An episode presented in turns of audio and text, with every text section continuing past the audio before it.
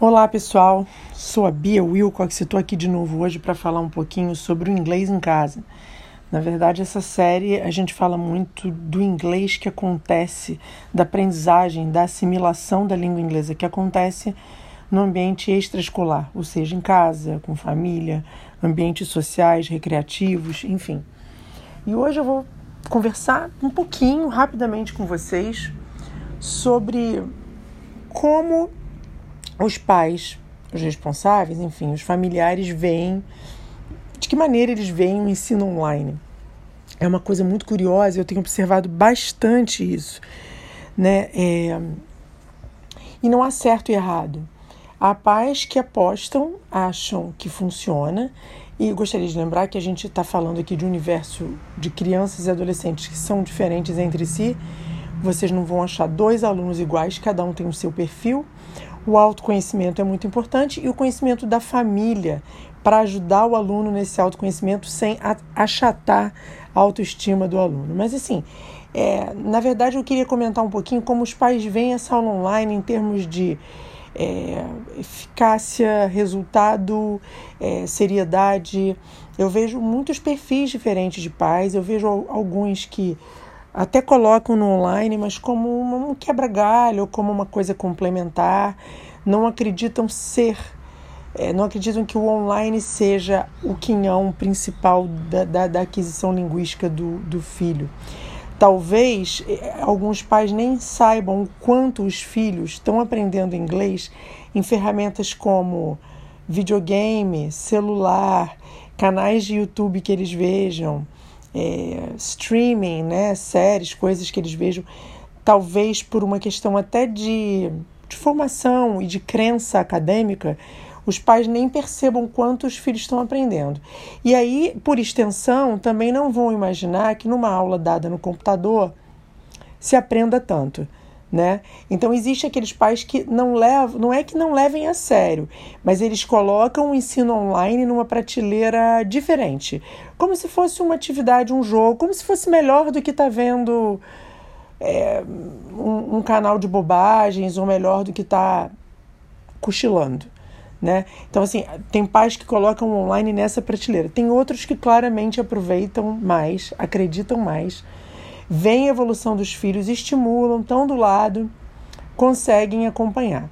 O que me deixa muito curiosa são os pais, tem pais que apostam no presencial, acham que as aulas presenciais é que ensinam mais. Tem aqueles pais que apostam no presencial e o objetivo não, não único, não, não é único, não é tipo, meu filho está num curso de inglês presencial, ou dentro da sua escola, ou num, num, num curso extracurricular de rua porque eu quero que o inglês dele fique incrível. Esse, esse, é um dos objetivos. Existem outros. Existe o social, que é encontrar com outras crianças na aula de inglês. Existe ocupar o tempo da criança fora de casa enquanto os pais estão no trabalho, mesmo que eles estejam trabalhando em casa. Então, existe também a vontade de tirar o filho de casa né, que ele esteja no ambiente escolar. E, e, e, aqui não há nenhum julgamento sobre isso, nenhum julgamento de valor. Na verdade, é altamente compreensível, às vezes, às vezes é, os filhos precisam estar na escola com supervisão adequada para que os pais possam estar saindo, possam estar resolvendo problemas de trabalho, compromissos na rua. Então, a gente percebe que os pais que preferem o ambiente presencial, eles também estão muito esgotados do ambiente online, porque a participação deles é obrigatoriamente muito maior e eles é, têm que se envolver mais. E aí, quando a criança dispersa numa aula online, o rótulo vem imediatamente: meu filho não serve para online. Ele não aproveita online, ele se dispersa e tal. E isso me fez estar aqui nesse podcast hoje, porque eu parei para pensar o seguinte: o pai que define e rotula que o online não serve para o filho dele, porque o filho dele se dispersa que o filho dele não consegue se concentrar, não consegue fazer os deveres do livro e tal. É, é o mesmo pai que acha que para o filho dele só funciona o presencial. Mas aí me veio a seguinte coisa na cabeça. É, os pais só começaram a tomar mais conhecimento das aulas, do tipo de aluno que os filhos dele realmente são, no ambiente online, na pandemia, quando os alunos começaram a ter aula em casa.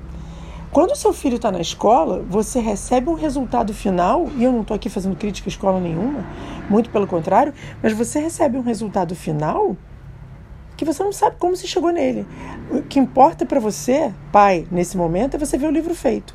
Ah, o livro foi feito, meu filho na escola consegue fazer. E aqui não. E eu não estou rebatendo isso como em verdade. Talvez seja verdade. Na sala, o menino está sentado numa carteira, o professor está circulando, o professor tem um domínio maior presencialmente, no sentido de que não tem fechar microfone, não tem levantar para ir no banheiro sem permissão. A criança está ali, ela tem que fazer. Então, nesse sentido, os pais acreditam que no presencial o filho dele, entre aspas, renda mais. Mas como a aprendizagem ela não é o que o aluno escreve, faz ou desenha, muito mais do que isso, é o que o aluno retém. Os pais não têm ferramentas para saber exatamente se o filho dele está aproveitando mais ou menos presencial ou online. Ele tem os resultados de avaliação. E aí eu tenho também resultados contrários a esse. Eu tenho alunos que presencialmente não tinham resultados tão bons quanto tiveram online. Alunos de 8 anos, 9. E eu pude comprovar porque as aulas online são gravadas. Eu fui lá, eu fiquei meio desconfiada porque eu achei a prova difícil, puxada para a idade, fui ver se o professor não ajudou, como é que eles fizeram essa prova. Se fecharam o vídeo, de repente pediram ajuda a alguém. Não, o vídeo estava aberto, a gente tem regras para fazer prova. O monitor aberto, o áudio aberto, eles fazendo a prova quietinhos e vi os resultados. Então, o que, o que eu acho que fica aqui de alerta e questionamento para para pais e mães e responsáveis é o quanto nós temos de ferramentas para avaliar se o ensino online é menos ou mais proveitoso para os nossos filhos.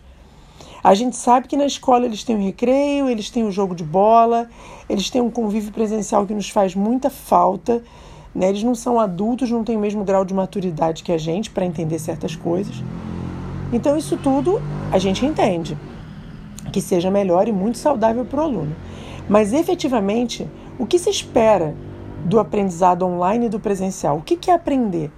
O, que, o, que, o, que, que, o quanto se quer reter? Quanto se quer que o aluno retenha? É só conteúdo? É habilidade? É competência?